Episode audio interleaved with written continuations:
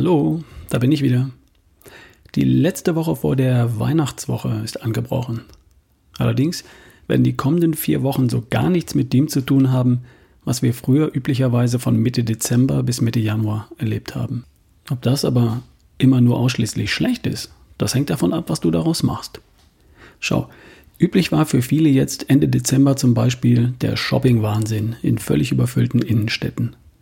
Dieses Mal eher nicht. Und darauf kann ich ehrlich gesagt auch verzichten. Dann waren wir zu Weihnachten in der Regel unterwegs, unsere Familien besuchen. Meine Eltern wohnen 500 Kilometer entfernt im Norden und die Familie von Nicole wohnt 200 Kilometer entfernt im Süden. Wir waren oft zu Weihnachten mehr im Auto unterwegs als wirklich da und bei unseren Familien. In diesem Jahr fällt das wohl aus. Es ist wirklich schade, dass ich in diesem Jahr meine Familie zu Weihnachten wohl eher nicht sehen werde. Und das holen wir dann nach. In diesem Jahr wird stattdessen, für uns zumindest, alles etwas ruhiger als sonst. Kann ich das ändern? Nein, kann ich nicht. Kann ich meinen Frieden damit machen? Ja, kann ich. Ich mache das Beste daraus. Und da gibt es doch einige Möglichkeiten, oder? Ein Beispiel.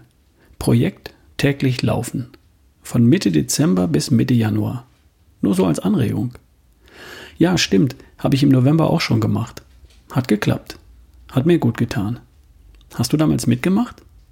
Prima, dann ist das ja kein Ding für dich. Hast du es im November nicht durchgezogen?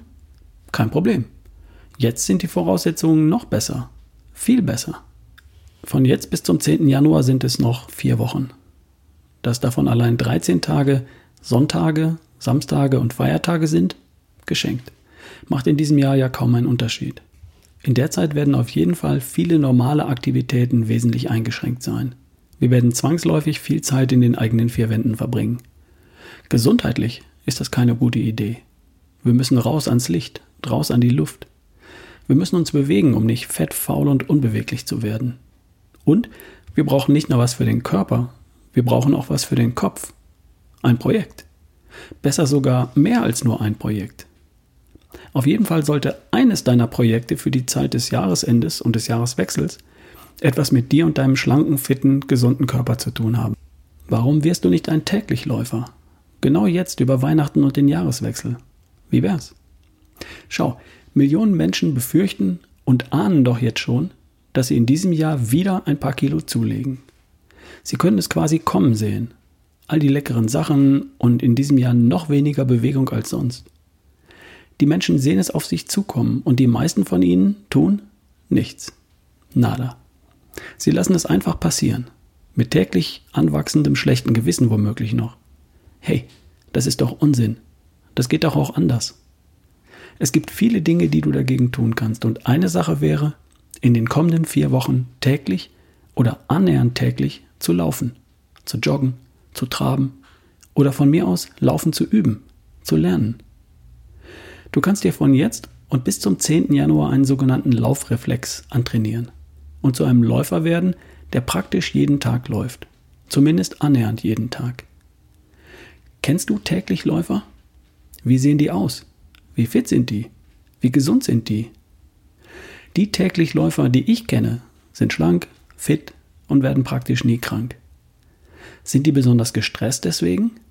Nö, sind die nicht. Eher ausgeglichen. Vernachlässigen die ihre Arbeit oder ihre Familien? Nö, tun sie nicht. Sind das irgendwelche Willenskraftmonster? Nein, nicht wirklich. Sie haben nur irgendwann einmal eine Gelegenheit wie diese genutzt und sich einen Laufreflex verpasst. Und jetzt können sie gar nicht mehr anders, als jeden Tag reflexartig zu denken, ich muss heute noch raus auf meine Runde und anschließend werde ich mich besser fühlen. Um dahin zu kommen, braucht es Wiederholung. 20 bis 30 Mal musst du praktisch täglich laufen. Und ja, die ersten Male darfst du dich aufraffen und ein wenig Willenskraft dafür aufbringen. Anfangs etwas mehr und nach ein paar Tagen immer weniger. Aber ganz ehrlich, sonst gibt es doch eh nicht viel zu tun. Was fängst du sonst mit der ganzen Willenskraft an, mit der du an jedem Morgen aufwachst? Wenn du sie nicht abrufst und die Energiestreichhölzer nicht für sinnvolle Dinge wie Laufen verbrennst, dann vergammeln sie ungenutzt. Aufheben kannst du sie nicht. Und wenn du deine Willenskraft auch über die Tage täglich trainierst, wie ein Muskel, jeden Tag ein wenig, dann wird der Muskel größer und stärker.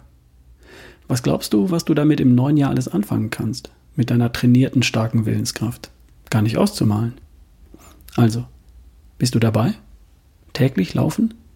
Ab sofort und bis zum Ende des Lockdowns? Das wird dir so gut tun. Und vielleicht stellst du dann im neuen Jahr fest, dass auch der Bauch fest und straff geworden ist und die Zahl auf der Waage auf wundersame Weise kleiner als jetzt, anstatt größer. Könnte ja sein.